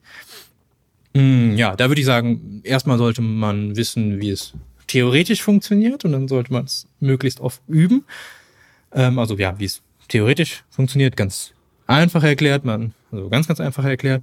Das kann man auch ohne Gürtel machen übrigens. Man atmet in den Bauch möglichst viel Luft rein und dann spannt man den Bauch fester an und lässt die Luft da drin. Dann macht man seine Wiederholung und wenn die Wiederholung fertig ist, dann atmet man aus. Dann hat man quasi wie so eine Schere quasi im Chor, ähm, so dass der Chor nicht, nicht zusammenklappt quasi. Ähm, also damit der Chor stabiler wird und durch den Gürtel hat man auch noch so ein haptisches Feedback, womit man dann äh, den, den Chor dagegen pressen kann und der verstärkt das Ganze noch so ein bisschen. Ähm, so, wenn man das weiß, äh, dann muss man das üben. Das ist, fühlt sich nämlich komisch an, wenn man das so das erste Mal macht. Dann denkt man, hm, man, man spielt so ein bisschen schwanger und äh, das ist irgendwie merkwürdig. Und die Übung fühlt sich auch anders an. Zum Beispiel bei der Kniebeuge fühlt sich ganz anders an. Ähm, viel üben und ich habe ganz gute Ergebnisse damit erzielt oder erzielen lassen. Ähm, wenn man erst einmal wirklich die Anzahl der Aufwärmsätze erhöht, also wenn man normalerweise irgendwie drei Aufwärmsätze macht bei der Kniebeuge, dass man erstmal auf sechs Aufwärmsätze geht und somit mit Gürtel und somit viele sehr submaximale Sätze macht, weit weg von der Belastungsgrenze und wirklich ähm, gar keinen Druck hat, jetzt wirklich Leistung bringen zu müssen und irgendwie Rekorde aufzustellen mit dem Gürtel, sondern viele Sätze ähm, submaximal als Übung mit dem Gürtel und mit dem Valsalva-Manöver anwenden kann. Und das dann eben idealerweise auch nicht nur einmal in der Woche, sondern die Frequenz für diese Übung, zum Beispiel Kniebeuge auf zwei oder dreimal in der Woche erhöhen. Ähm, und ja, damit man nicht immer sieben Tage dazwischen hat, wo man die Technik wieder verlernt, sondern nach zwei Tagen das Ganze schon wieder anwenden kann. Also es müssen keine harten Sätze sein. Ähm, ja, theoretisch wissen, wie es funktioniert und oft üben. Das wäre jetzt meine Empfehlung. Was sagst du dazu? Ich finde die Vorstellung mit einem Luftballon immer ganz gut. Also man kann sich vorstellen, man hat äh, eine Kiste und einen Luftballon und jetzt macht man viel Luft in den Luftballon rein, dass er größer ist wie die Kiste und dann presst man den Luftballon in die Kiste rein. Dann ist der Druck da drin halt mhm. viel höher. Und genau das gleiche machen wir mit unserem Rumpf auch. Das heißt, viel Luft da rein und dann eben den, den, das Volumen des Rumpfes durch eine Kontraktion der Muskulatur eben verkleinern. Und dadurch wird der Druck halt höher. Ähm, Vorstellung, die auch gut helfen kann. Ich stehe vor dir und will dir voll einen im Bauch hauen. Wie spannst du dann an? Ziehst du den Bauch ein? Nein. Tust du den wirklich krass rausstrecken? Eigentlich auch nicht, sondern du hältst deine Luft an und spannst einfach mhm. an und machst dich fest. Und genauso willst du halt auch dann Spannung einfach generell im Rumpf aufbauen. Und wer es dann noch nicht verstanden hat, dann sage ich ja, dann, wenn du auf dem Klo hockst und richtig drückst, mhm. genauso machst du auch. Also Luft rein, drücken, aber halt unten auch zumachen, sozusagen. Also Beckenbodenmuskulatur ist dann auch angespannt. Das heißt, wir machen unten und oben zu und spannen daneben an. Und mit einem Gürtel kann das sogar noch ein bisschen anders funktionieren. Und zwar, man kann halt äh, bewusst nach außen gegen den Muskel drücken, ja, äh, gegen den Gürtel drücken. Und der Gürtel an sich, das ist auch nochmal so ein Ding, was viele ja denken, der stützt dich nicht. Der stützt dich nicht einfach so, sondern du musst mit dem Gürtel arbeiten, kannst dadurch mehr Spannung aufbauen und dadurch bist du dann stabiler. Aber der Gürtel alleine, nur wenn du den anziehst, der schützt deinen Rücken nicht und äh, macht auch gar nichts. Und äh, das Schlimmste finde ich, wenn ich dann, das sehe ich aber eher bei den Bodybuildern, die dann die Oldschool-Gewichthebergürtel haben, die vorne dann dünner sind als hinten. Und mhm. eigentlich Powerlifting-Gürtel sind halt überall gleich dick und theoretisch macht es vorne dick mehr Sinn, weil hinten sind wir ja durch, durch die Wirbelsäule und die ganzen Faszien und so weiter eh schon fester und äh, stabiler. Das heißt, vorne ist alles weich und da brauchen wir eben eine Fläche, wo wir dagegen arbeiten können. Und die den Gürtel einfach dann so ultra eng tragen, dass halt dann oben und unten drunter alles schon wieder rausquillt, so weil der halt so eng ist. Und wenn der Gürtel zu eng ist, dann kannst du gar nicht mehr richtig einatmen. Und dann kannst du gar keinen Druck mehr aufbauen. Das heißt, so eine Faustregel eigentlich beim Powerlifting mit dem Gürtel ist für den Anfang, dass du halt ein paar Finger noch da zwischen deinen Bauch und deinen Gürtel reinstecken kannst, wenn du einfach entspannt dastehst. Und dann ist er auf jeden Fall schon mal nicht zu eng und auch nicht zu weit und dann kannst du von da aus immer noch anpassen, okay, ein bisschen enger mag ich es lieber oder ein bisschen weiter. Ich zum Beispiel habe ihn gerne beim Kniebeugen eher ein bisschen enger, aber da bewege ich mich auch nicht im Rumpf, als beim Kreuzheben. Beim Kreuzheben, beim Kreuzheben mhm. muss ich ja erstmal runterkommen und so. Wenn er da zu eng ist, ist es unangenehm. Und äh, deswegen haben auch die Gewichtheber diesen Gürtel, der vorne schmaler ist, weil die halt zum Reißen vor allem noch tiefer runtergehen müssen. Und deswegen halt so ein richtig fetter, harter, dicker Gürtel einfach da unangenehm wäre und die halt einschränken würde. Mhm. Übungsauswahl in Bezug auf äh, Gürtel, bei welchen Übungen würdest du einen Gürtel anziehen? Also soll ich bei meinen Unterarmcurls auch einen Gürtel anziehen? Also am besten, Oder wenn du ins Gym kommst, in der Umkleide direkt schon den Gürtel deine Handschuhe mhm. anziehen und dein Stirnband, dein Schweißband ja, okay. und das dann halt das ganze mhm. Training übertragen, vor allem mhm. bei deinen mhm. acht verschiedenen Armübungen so und halt nicht ja, ausziehen okay. dazwischen. Und ganz wichtig nicht auch beim äh, Getränkeflasche wieder auffüllen, auch wieder anlassen. Nee, also hm. äh, das finde ich immer geil, wenn Leute halt im, im Studio den Gürtel die ganze ja, Zeit anhaben, weil ähm, mein Gürtel ist. Also die, die, haben den nicht zu eng übrigens. Genau, ne? die, die haben den auf jeden Fall nicht zu eng. Ja. ja. weil der Gürtel ist äh, fest einigermaßen und dann auch einigermaßen eng, dass man den auch dazwischen eigentlich auch ausziehen möchte so. Und das macht man dann auch, ja. ja. Also ähm, für die Acht von zehn fest, sag ich mal. Für die großen Übungen, wo der Rumpf auch potenziell ein schwächstes Glied sein kann, gerade was zum Beispiel Kniebeugen, Kreuzheben, rumänisches Kreuzheben angeht, da macht es auf jeden Fall schon auch Sinn, einen Gürtel zu tragen. Wir wissen zum Beispiel auch, dass wir durch eine höhere Rumpfspannung, die wir durch den Gürtel generieren können, auch die Extremitäten kraftvoller und schneller bewegen können. Das heißt auch, ähm, wenn ich stark werden möchte in den Beinen, macht es auch Sinn, mit einem Gürtel zu arbeiten. Und noch so ein Ding, was viele glauben, ist, dass man durch einen Gürtel den Rumpf ja weniger benutzt. Ja, nee, du, du benutzt ihn sogar mehr und du kannst sogar härter kontrahieren mit dem Gürtel und du wirst nicht schwächer, wenn du einen Gürtel benutzt. Das ist so ein Trugschluss. Mindestens, also wenn man sich Studien anguckt, mindestens gleich stark wird der Chor beansprucht. Es kommt da auch noch, Craig Knuckles hatte da mal so einen riesen Artikel drüber geschrieben. Ich glaube, die, die Belt Bible oder so, ist wahrscheinlich auch gelesen, gelesen Stronger by Science. Belt Bible ähm, gab es vor Jahren schon mal von ähm, ja gut, der Name fällt mir der Name jetzt nicht mehr ein. Das Ding ist halt, äh, bei diesen ganzen Studien wird halt EMG-Aktivität EMG, abgeleitet. genau, da kommt ja gleich die nächste Frage auch, ne? Genau, und das ist halt ein bisschen problematisch gesehen. Aber äh, was man aus der Erfahrung genau, einfach weiß. mindestens genauso stark. Beim Kniebeugen schaffst du halt mit Gürtel ein bisschen mehr als ohne Gürtel, beim Kreuzheben genauso. Und dieser Abstand, der bleibt, ob du mit oder ohne Gürtel trainierst. Das heißt, wenn ich ohne Gürtel trainiere und stärker werde, schaffe ich mit Gürtel immer noch diese paar Kilo mehr. Und andersrum, ja. wenn ich mit Gürtel trainiere, und den dann ausziehe, schaffe ich dann auch wieder diese paar Kilo weniger. Und das, das mhm. Verhältnis bleibt eigentlich recht ähnlich. Also für einen Powerlifter macht es auf jeden Fall Sinn, einen Gürtel zu tragen, weil es ist erlaubt und es hilft dir, mehr Gewicht zu bewegen. Und auch für jemanden, der so trainiert für Also beim Sport. Bodybuilding würde ich jetzt keinen keinen großen Grund wissen, warum man es nicht tragen sollte, ein Gürtel. Also bei relevanten Übungen halt. ne? Ja, klar. Also Weil du kannst du deine triffst halt mehr die Beine Extremitäten und wahrscheinlich damit. auch ein bisschen mehr den Chor. So cool. Und auch eben für Sportler, sei es jetzt ein Leichtathlet oder ein Footballspieler oder so, wenn es darum geht, deine Beine stark zu machen und du mit dem Gürtel ein bisschen mehr schaffst, ja, dann macht's doch Sinn. Also spricht nichts dagegen. Also man, man könnte vielleicht sagen, im Bodybuilding, wenn man jetzt irgendwie, ich weiß nicht, 20 Wiederholungen Kniebeugen oder so Späße macht, bei so hohen Wiederholungen, wenn das einen dann stört mit Gürtel, Ja. äh, wenn man da irgendwie anders anfängt zu atmen, dann, ja, aber, Aber das ganz sollte ja ehrlich, nicht die Regel sein, dass man da irgendwie 20 Wiederholungen macht. Wer oder 20 so. Wiederholungen Kniebeugen macht, ist eh selbst schuld. Genau. Dann macht doch einfach eine Beinpresse. Da wird die Pumpe Richtig, nicht, dafür, nicht dafür gibt's limitiert. das halt einfach. ja.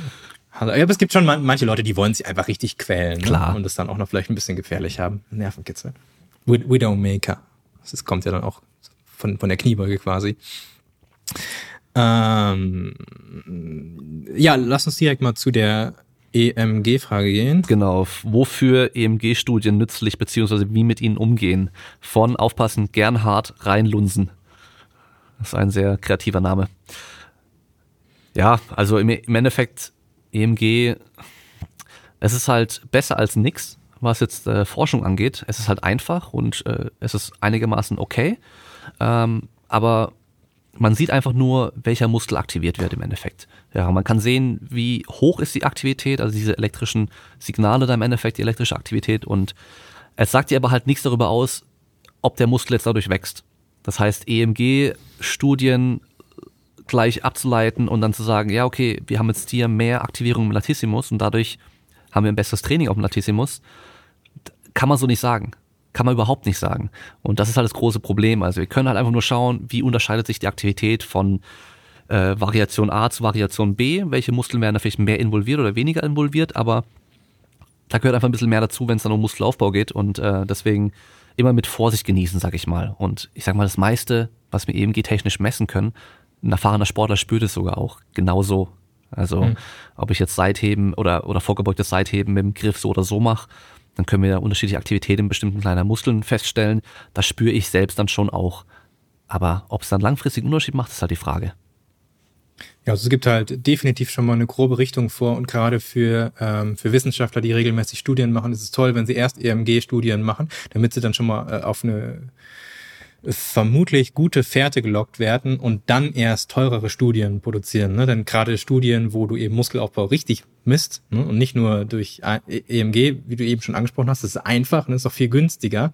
Ähm, du willst ja halt nicht ähm, aus dem Plauen heraus äh, direkt irgendwo eine teure Trainingsstudie machen über irgendwie ein halbes Jahr oder so mit möglichst vielen Probanden und dann immer eine Biopsie machen lassen oder sowas. Du willst halt erstmal wissen, ob die Theorie, die du hast, auch wirklich einigermaßen haltbar ist. Ne? Und dann machst du halt erst EMG-Studien und guckst dann, ob das dann schon mal ganz gut aussieht und dann machst du halt teurere Studien. Ne? Also das ist nicht so, dass die äh, Wissenschaftler ja dann extra EMG-Studien machen, ähm, weil sie weil sie nicht wissen, dass EMG jetzt nicht so geil ist. Das machen die halt einfach aus Kostengründen ne? und einfach nur, um mal eine grobe Richtung zu bekommen. Das muss man immer dazu sagen. Die Leute denken dann, die Wissenschaftler sind doof, weil sie EMG-Studien machen. Aber es ist halt vom Geld her was, was ganz anderes. Ne? Naja.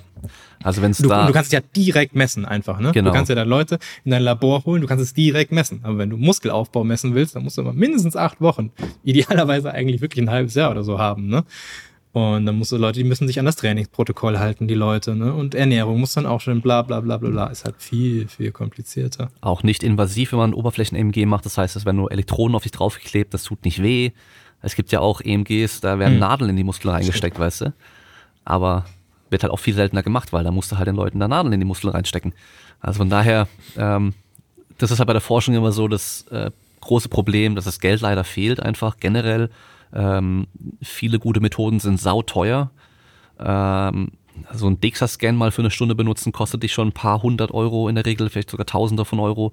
Ähm, so ein Botpot zu kaufen, kostet irgendwie 50.000 Euro oder sowas. Und, Also das sind alles Sachen, ja, und wenn du halt dann wirklich ähm, ähm, Kernspintomographien machen möchtest und dann halt irgendwie alle paar Millimeter halt ein Bild haben möchtest und es dann auswerten willst, dann ist auch sau aufwendig. Also ich habe es schon gesehen bei einer Studie, ja, dann da saß eine, die war nur dafür da, in diesen EMG-Bildern, äh, in diesen ähm, CT-Bildern, die Muskeln einzuzeichnen, einzukreisen, die einzelnen Muskeln, damit dann später daraus die Fläche berechnet werden konnte. Das musste die bei hunderten Bildern machen. Da war die halt ewig beschäftigt damit. Tagelang war die beschäftigt. Das war ihre eigene auf, einzige Aufgabe. Und mhm. die Person muss ja auch bezahlt werden. Also das ist so, man denkt immer, oh, wieso machen die nicht einfach das und das? Aber es ist halt oftmals eine Zeit, Geld und äh, Probandenfrage so. Deswegen ziemlich schade, was da einfach nicht gemacht werden kann in der Forschung, weil es halt einfach da überall fehlt. Mhm. Ähm, nächste Frage, wir hatten eben äh, die Sache mit Valsalva-Manöver, Gürtel, also Core und dann EMG, jetzt passt auch ganz gut die Frage von Kerstin. Ähm, Bauchtraining im Muskelaufbau, sinnvoll. Ähm, du kannst ja gleich was zum Powerlifting sagen, ähm, aus, aus Bodybuilding-Sicht. Ähm, ist so, manche brauchen es, manche brauchen es nicht. Also Bauchtraining funktioniert. Hm? Also wenn man Crunches macht und dann äh, sollte es so sein, dass die Sixpack-Muskulatur größer wird. Hm? Größer wird. Ähm, muss natürlich sichtbar sein. Ne? Also das wissen sicherlich die meisten. Also Körperfett muss halt relativ niedrig sein, ähm, damit man es dann sieht. Ähm, ja, ich würde behaupten, so 30 bis 40 Prozent der Leute brauchen gar kein Bauchtraining. Wenn sie ausreichend lean sind, dann äh, sieht man gut die Sixpack-Muskulatur, so wie es die meisten haben wollen. Klar, wenn man das dann noch größer haben möchte, dann muss man das auch machen. Ich nehme mal mich als Beispiel. Ich mache gar kein Bauchtraining, äh, also überhaupt nicht. Und ich mache auch gar nicht so viel Grundübung. Ich trainiere sehr Bodybuilding-mäßig und ähm, jetzt ist auch gar nicht mehr so oft der Core dabei bei meinen Übungen. Ähm, nichtsdestotrotz habe ich ein ziemlich gutes Sixpack. Ähm, und wie gesagt, ich mache gar keine isolierten Bauchbild, äh, Bauchübungen. Ne? Ist jetzt n gleich eins, aber ich weiß halt, dass viele andere auch so machen, ähm, anekdotisch. Und ähm, die haben halt auch ein super Sixpack. Also nötig nicht. Wenn man dann wirklich richtige Klötze da haben möchte, dann kann man das auch als genetisch gesegneter noch zusätzlich einbauen. Aber es gibt halt eben auch Fälle, wo Leute dann schon sehr lean sind und auch, auch sehr lean sind, aber man dann trotzdem nicht das Sixpack sieht. Ne? Und das ist natürlich ärgerlich. Das liegt dann auch oft daran, dass es halt nicht groß genug ist und dass man dann isoliertes Bauchtraining, zum Beispiel so auch dynamische Sachen, Crunch-Bewegungen oder sowas, dass man das braucht. Und dann würde ich es auch mit einbauen. Ne? Also nicht übertreiben. Ne? Das reicht dann bei den meisten, wenn wir irgendwie zwei bis drei Mal in der Woche eine, eine Bauchübung machen. Aber ja, einfach mal, mal schauen. Ich würde es tatsächlich erstmal ohne probieren. Das ist so die faule Variante und dann gucken, wie es bei einem aussieht, wenn man es wirklich nur aus optischen Gründen macht. Ähm, und wenn man es dann nötig hat, dann mit einbauen. Wenn man es nicht nötig hat, cool, dann hat man sich halt die Zeit gespart. Annahme, Bauchtraining macht keinen Spaß. Das geht vielen so. Ähm, ja, was sagst du dazu, so aus funktioneller Sicht, Powerlifting, Athletik und so? Also nochmal zum Bodybuilding. Aus meiner Erfahrung, als ich noch Adern auf dem Bauch hatte, hatte ich trotzdem kaum Sixpack, weil bei mir ah, halt diese Einschnitte recht flach sind. Das Gegenbeispiel. Und hm. ähm, andererseits kenne ich halt Leute, die hatten dann halt irgendwie bei boah, lass mich überlegen, vielleicht so 17, 18 Prozent Körperfett hast du halt noch hm. Bauchmuskeln gesehen, weil die halt so tiefe ja. Einschnitte haben, weißt du? Also die sind an, also da sieht man bei mir halt schon gar nichts mehr, weißt du, wenn ich so viel Körperfett habe und bei denen siehst du es halt trotzdem noch, weil die halt eben so tiefe Einschnitte haben. Von daher, ich, ich sag mal so, theoretisch im Muskelaufbau trainier, was du willst, so. Erstmal, ja, wenn du nicht auf die Bodybuilding-Bühne steigen willst und du da irgendwie ein grobes Bild hast, was du irgendwie dem entsprechen sollst, dann trainier doch das, worauf du Bock hast, was dir irgendwie wichtig ist auch. Ähm, es gibt da keine, kein Muss oder Soll. Und ähm, wenn wir uns dann Powerlifting angucken, boah, es schadet den meisten wahrscheinlich nicht. Ähm, ob jetzt Crunches direkt äh, das Beste für die meisten sind, wage ich zu bezweifeln. Aber ich denke, so Sachen wie seitliche Unterarmstützen, solche Geschichten, sowas äh, wird wahrscheinlich den meisten ganz gut tun, dadurch, dass Powerlifting halt sehr linear einmal ist und eigentlich eigentlich ja symmetrisch von der Belastung und von der, von der Ausführung, aber wir alle unsymmetrisch sind, dann kann sich da halt echt auf Dauer so was einschleichen, dass man halt immer das eine Knie weiter hinten hat wie das andere und dadurch immer ein bisschen schräg steht und so weiter. Und dann merkst du einfach, wenn du mal testest, dass du auf der einen Seite im Rumpf deutlich äh, schwächer bist wie auf der anderen Seite. Und es kann jeder testen, einfach mal so Sidebands machen mit einer 20 Kilo Hantel oder sowas in der Seite, an der Seite. Eine Hand halten, immer seitlich diese Side-Crunches da machen im Stehen einfach mal und gucken, wie viel du auf der einen Seite schaffst, wie viel auf der anderen. Oder halt Unterarmstütz seitlich mal einfach nur halten, so lange wie du kannst auf beiden Seiten jeweils und gucken, ob da ein großer Unterschied ist. Ähm, das wäre so das eine und ja, sonst sag ich mal, äh, ich bin in der Regel auch recht faul, was das angeht, am Schluss diese Übung noch zu machen so. Ähm, gibt natürlich Sportarten, da macht Sinn. Es gibt zwar aber auch, äh, es war, auf, war ein Review damals, ähm, dass Core Training nichts bringt im, im Athletiktraining, ja. Ähm, das liegt aber auch einfach an den Studien, an der Studienlage, die es da halt auch äh, gibt bisher. Und da geht es immer auch in Richtung Funktion. Das heißt, du musst den, den Körper ja auch immer entsprechend der Funktion trainieren. Das heißt, den Muskel in der entsprechenden Länge, in der entsprechenden Geschwindig äh, Kontraktionsgeschwindigkeit, ähm, in der entsprechenden Muskelarbeitsweise. Also es ist eher statisch oder es ist dynamisch und so weiter. Und wenn da halt dann nicht auch entsprechend trainiert wird, dann wird es wahrscheinlich auch generell erstmal nichts bringen. Also ähm, für, ja, es gibt wenige Sportarten, wo ich sage, da macht zum Beispiel eine aktive Rotation Sinn oder eine aktive Flexion der Wirbelsäule. Aber Grappling auf dem Boden, da braucht man sowas zum Beispiel.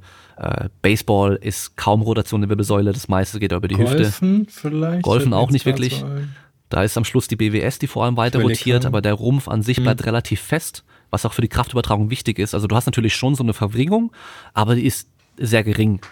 Und wir wissen auch, mhm. dass wir halt in der, in der LWS irgendwie nur ein paar Grad Rotation haben überhaupt. Das heißt, sich da extrem die Rotation so reinzuzwängen, geht eigentlich auch gar nicht gut. Äh, also von daher immer der Funktion entsprechend auch trainieren, was beim Powerlifting natürlich dann auch einfach statisch fixieren halt ist. Und äh, man wird da auch ganz gut darin. Das heißt, so Sachen wie Romanian Deadlift und sowas, was natürlich super spezifisch ist, kann man dann sehr gut. Und wenn man dann auf einmal gesagt bekommt, ja, mach dich mal Wirbel für Wirbel rund und richte dich danach wieder auf Wirbel für Wirbel, das ist auf einmal ganz komisch und ist unflüssig und unrund, weil man es halt nie macht. Aber wenn du halt so trainierst, dann passt dich auch entsprechend an. Und wenn du es halt für die Sportart brauchst, dann ist es auch vollkommen okay. Also von daher, ja, ich würde immer, ich würde immer gucken, ist Bedarf da? Wenn ja, dann mach's. Und wenn nein, dann lass es einfach. Hm. Dann schauen wir mal. Ah, sowas finde ich immer gut. Wie, also von The Ben MMA. Wie geht ihr mit Leuten um, die über Sport oder Training diskutieren, aber offensichtlich keinerlei Grundlage oder wissenschaftliche Fundierung haben, aber trotzdem sehr überzeugt von ihrem Standpunkt sind? Irgendwelche Erfahrungen, wie man ohne besserwisserisch zu wirken vernünftig seine, in, Anführ in Klammern vermutlich richtige, weil fundierte Meinung überbringen kann? Also, ganz ehrlich, ich habe da früher auch rumdiskutiert, mittlerweile geht mir das so am Arsch vorbei. Das ist nichts, was mich langfristig irgendwie negativ beeinflussen würde, wenn Leute irgendwas anderes denken. Sollen die doch denken und machen, was sie wollen. Wenn Leute im Fitnessstudio irgendeinen Scheiß zusammen trainieren, solange sie sich nicht umbringen, ist es mir auch egal. Und ähm, wenn jemand Hilfe braucht, bin ich dann auch immer gerne da. Äh, ich hatte es vor, ich glaube letztes Weihnachten war das bei äh, beim Weihnachtsessen mit der ganzen Family, da haben sie auch mal angefangen über Salz und wie schlecht es wäre und so weiter zu reden, weißt du. Und ich habe nur mit dem Kopf geschüttelt und gesagt, ihr redet scheiße und habe dann einfach nichts mehr dazu gesagt so. Und die einfach reden lassen, weil umstimmen kannst du die eh nicht. Die haben auf Facebook von irgendeinem Wissenschaftler irgendwas gesehen. Und äh, das ist natürlich dann äh, auf jeden Fall eine bessere Quelle als äh, wirklich jemand, der Ahnung hat. Oder von daher, ich lasse die einfach. Ja, und die wollen ja auch nichts ändern. Genau. Ne? Am Weihnachtstisch, wenn da jemand fragt, die wollen nichts ändern. Also wenn jemand dich dich nach deiner Meinung fragt oder sagt, hey, wie ist denn das eigentlich? Dann kannst du natürlich gerne erklären.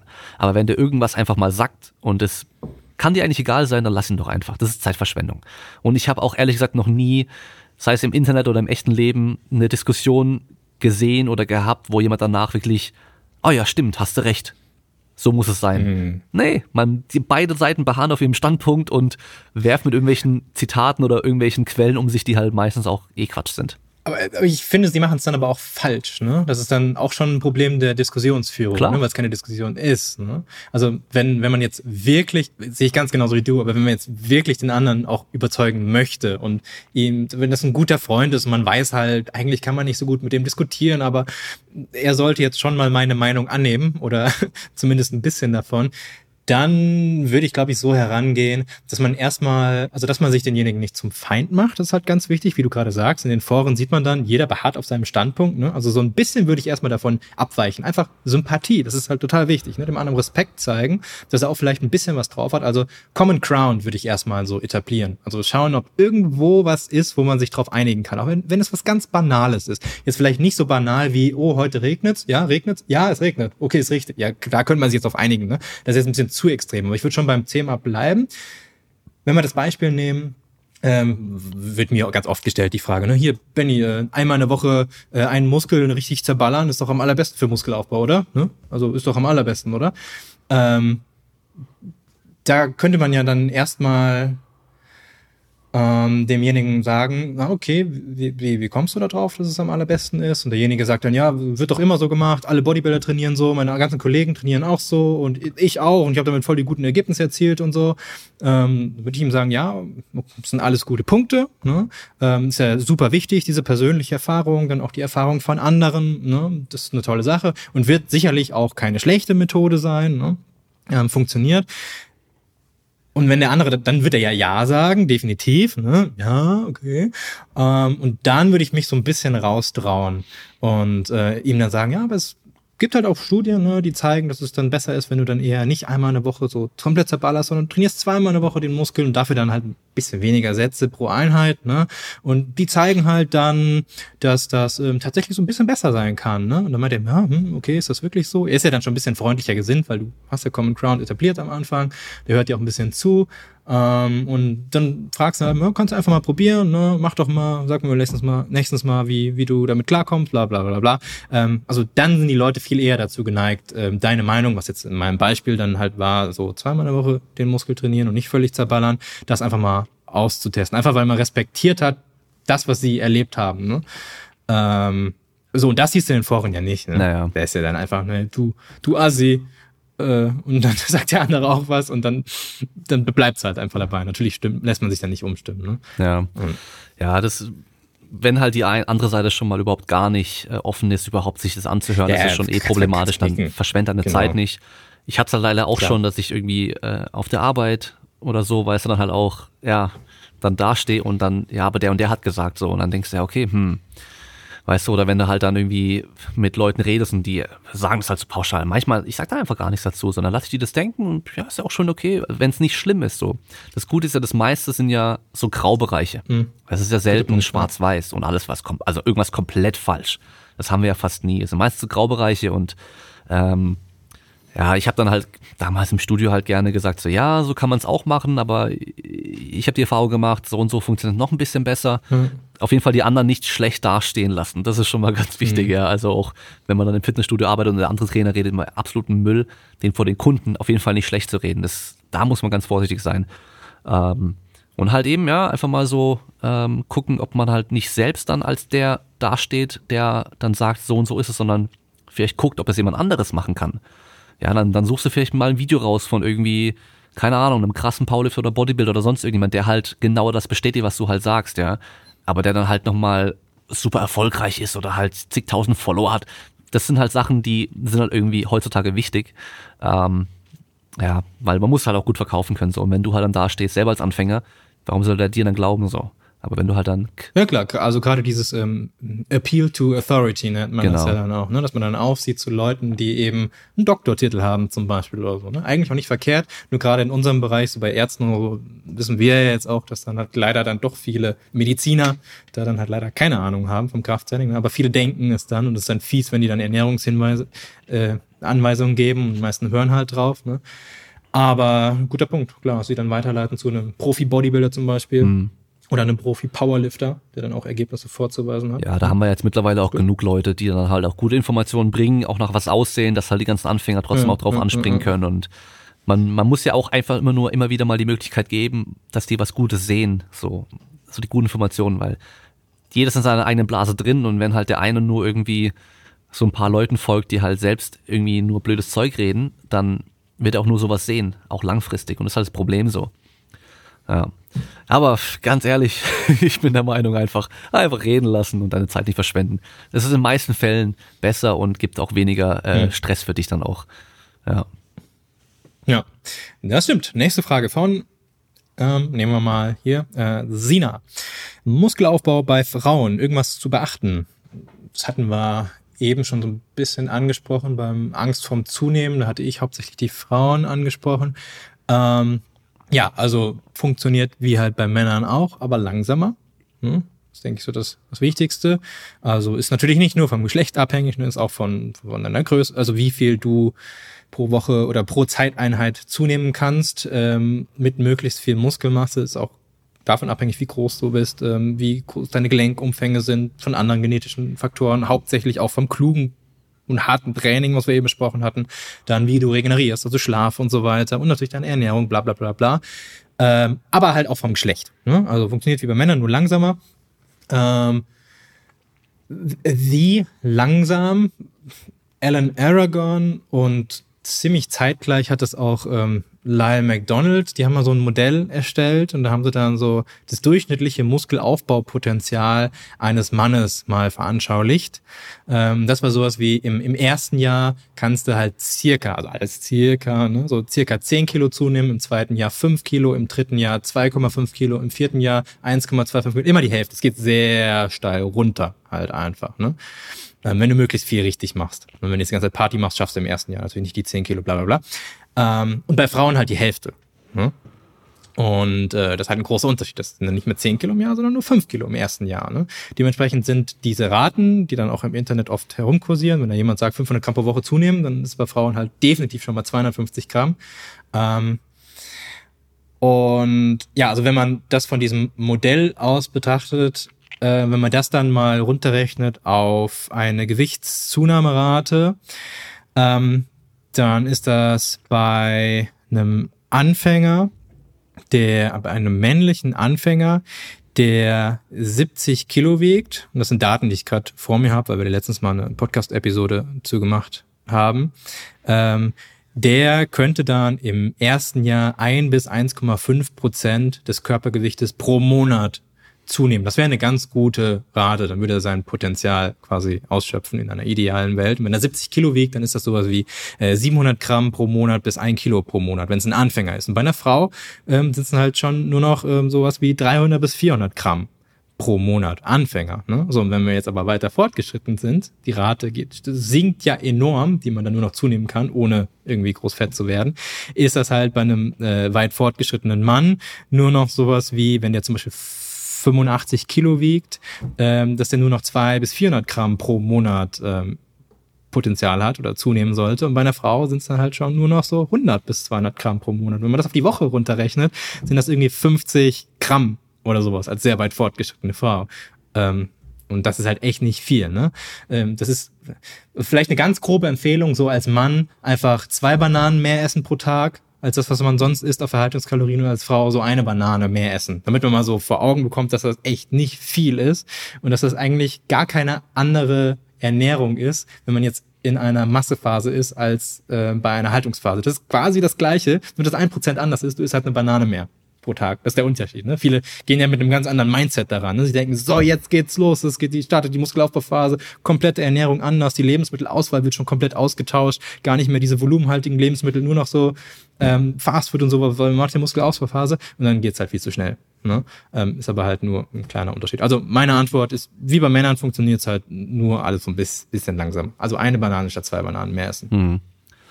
Ja, wenn man es dann sogar so betrachtet, ähm, dass ja Frauen generell mehr Körperfett haben und das dadurch auch schon mit weniger Muskelmasse auch starten, dann wird dann prozentual gesehen zur fettfreien Masse wird es sogar relativ ähnlich aussehen, mhm. was die prozentual zunehmen können, die Frauen und Männern. Ja. Genauso wie im Alter auch. Also im Alter kannst du genauso zulegen wie als junger Typ, aber nur prozentual gesehen. Das heißt, deine Ausgangslage ist schon deutlich schlechter, aber die, die Rate, wie gut du zulegen kannst, dich verbessern kannst, ist da relativ ähnlich. Ähm, das Ding ist halt eben nur, dass du halt schlechter startest, also von einem schlechteren Ausgangspunkt mhm. startest. Bei Frauen müssen wir natürlich noch ein bisschen beachten, dass wir da einmal dann die, durch die Periode nochmal innerhalb von der Periode Phasen haben, Wochen haben, wo man wahrscheinlich besser generell trainieren kann oder manchmal ein bisschen schlechter trainieren kann und dadurch ein bisschen Gewichtsschwankungen haben und so weiter, ist auch von Frau zu Frau wieder stark unterschiedlich. Manche betrifft es so gut wie gar nicht, die merken davon nicht viel andere. Die haben eine Woche, da sind sie komplett raus, da geht einfach nicht mehr viel. Und ähm, ja, musst aber wieder gucken, wie ist es bei dir und einfach das Bestmögliche draus machen. Und äh, ja, dann, was ja aktuell immer viel gesagt wird, dass Frauen halt deutlich mehr Umfang abkönnen oder Umfang äh, brauchen zum Zulegen und so weiter, ähm, würde ich pauschal vielleicht gar nicht. Das ist direkt die nächste Frage hier, ne? Von, von Sina. Sollten Frauen wirklich mit mehr Volumen trainieren, soweit Intensität stimmt? Okay, die sehe ich, glaube ich, bei mir gar nicht die Frage, aber ähm, hm? würde ich vielleicht gar nicht zu 100 Prozent einfach pauschal unterschreiben, weil das ist was ich gemerkt habe in der Praxis, ist, dass wir bei Frauen im Verhältnis zu den Männern sogar noch deutlich mehr Schwankungen haben, was die Unterschiede angeht. Also wie gut sie zulegen können oder wie viel sie vertragen und so weiter. Dass bei Frauen, ich weiß nicht, ob es an den hormonellen Unterschieden zwischen den Frauen liegt, dass die einfach deutlich größer sind als bei den Männern. Ich weiß es nicht, aber da habe ich gemerkt, dass bei manchen ist halt echt einfach selten und hart trainieren und andere, die können halt echt in einem Training, da machst du halt fünf mal acht Kniebeuge und die danach machst du immer noch mal vier Sätze Romanian Deadlifts, machst noch Bulgarian Split Squats und so weiter. Und für die ist es gar nichts und ich würde nach dem, nach den Kniebeugen würde ich schon nach Hause gehen. Das wäre vorbei für mich. So, weißt du, wenn die halt wirklich auch relativ nah am Muskelversagen noch sind. Das ist sehr, sehr unterschiedlich und ähm, was man teilweise auch feststellen konnte, dass Frauen zum Beispiel im Verhältnis zu Männern niedrigeres berechnetes Warner RAM haben, wenn wir Fünfer Wiederholung zum Beispiel testen. Mhm. Da ist halt eben die Frage. Muskelfaserverteilung? Ist es Muskelfaserverteilung? Sind die neuromuskulär vielleicht weniger effizient zum Beispiel auch? Könnte auch so eine Sache sein. Und das sind alles Sachen, die da mit reinspielen, aber die sind halt echt bei jeder Frau eh nochmal unterschiedlich, dass ich pauschal gar nicht sagen würde, ja, mach einfach doppelt so viele Sätze oder sowas, ja. Also ich würde genauso wie beim Mann auch vorgehen. Das heißt, fang mit einem normalen Training mal an und guck, wie du dich entwickelst. Wenn es langsam vorangeht, dann kannst du vielleicht ein bisschen mehr machen. Wenn es äh, gar nicht vorangeht, du dich aber super fit fühlst, dann mach viel mehr. Wenn es gar nicht vorangeht und du voll am Sack bist die ganze Zeit, dann mach mal vielleicht einen Deload und dann nochmal ein bisschen leichter oder ein bisschen weniger einsteigen und von da aus wieder gucken, wo du bist.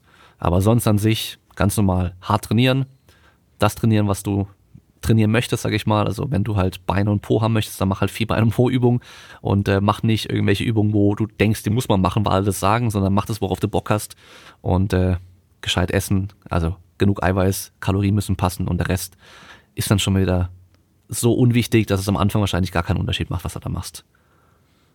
Da würde ich noch hinzufügen, wenn man dann das Volumen erhöht, wenn man zum Beispiel top regeneriert ähm, und man erhöht es sehr stark, dann würde ich das nicht auf einen Schlag erhöhen, sondern über mehrere Wochen oder Monate dann vielleicht dann tatsächlich mit einer Satzprogression oder so trainieren. Also wenn man jetzt bei den Kniebeugen von drei auf fünf Sätze gehen möchte, würde ich nicht direkt auf fünf Sätze gehen, sondern wirklich äh, drei, drei, vier, vier, fünf, fünf zum Beispiel auf Wochen gerechnet. Sowas. Aber beim Volumen senken, das kann man direkt machen. Also wenn man echt überhaupt nicht regeneriert und kommt gar nicht mehr klar und man macht keinen Fortschritt, dann ruhig direkt 20 Prozent abziehen oder so. Da muss man jetzt nicht dann das äh, stepweise machen, quasi. Ja. Und halt Vielleicht noch mhm. als Orientierung, schau nicht in die Shape und andere Magazine und mach, was die Influencerinnen auf Instagram machen. Ähm, die meisten, die da irgendwie ordentlich aussehen, die trainieren nämlich gar nicht so, wie sie es zeigen, mit ihren Gummibändchen nur und machen da solche, solche Donkey Kickbacks und Zeugs, sondern die trainieren auch ganz normal. Das heißt, mach dein Kniebeugen, mach dein Kreuzheben, mach deinen Hip Thrust schwer und so weiter. Und dann kannst du den ganzen anderen Kram auch noch machen. Aber mach dein richtiges Krafttraining. So, und damit sind wir am Ende von Teil 1 auf diesem Kanal. Ich habe ja schon am Anfang gesagt, dass dann der zweite Teil, also der Rest der Unterhaltung, nochmal ungefähr genauso lang mit äh, auf jeden Fall komplett anderen Fragen auch bei Alpha Progression auf dem Podcast dann zu hören ist, bei Benny direkt. Das heißt, einfach nochmal in den Shownotes unten gucken. Da ist ein Link zu Alpha Progression oder einfach bei dem Podcast-Player, den du benutzt, einfach Alpha Progression eingeben und dann sollte da auch schon die Folge mit mir zu finden sein unter dem gleichen Titel eigentlich. Und da könnt ihr dann den Rest anhören. Und lasst gerne ein Abo oder ein Follow oder sonst irgendwas da, wenn ihr vom Alpha Progression Podcast hergekommen seid. Wir haben noch 160 fast andere Folgen zu allen möglichen Themen hier auf dem Kanal. Also gibt sehr, sehr viel zu hören zu allen möglichen Bereichen, die mit Training, mit Fitness, mit Sport, mit Gesundheit, Ernährung, Rehabilitation, Physiotherapie und so weiter zu tun haben. Also, wir hören uns wieder beim nächsten Mal und bleibt stark.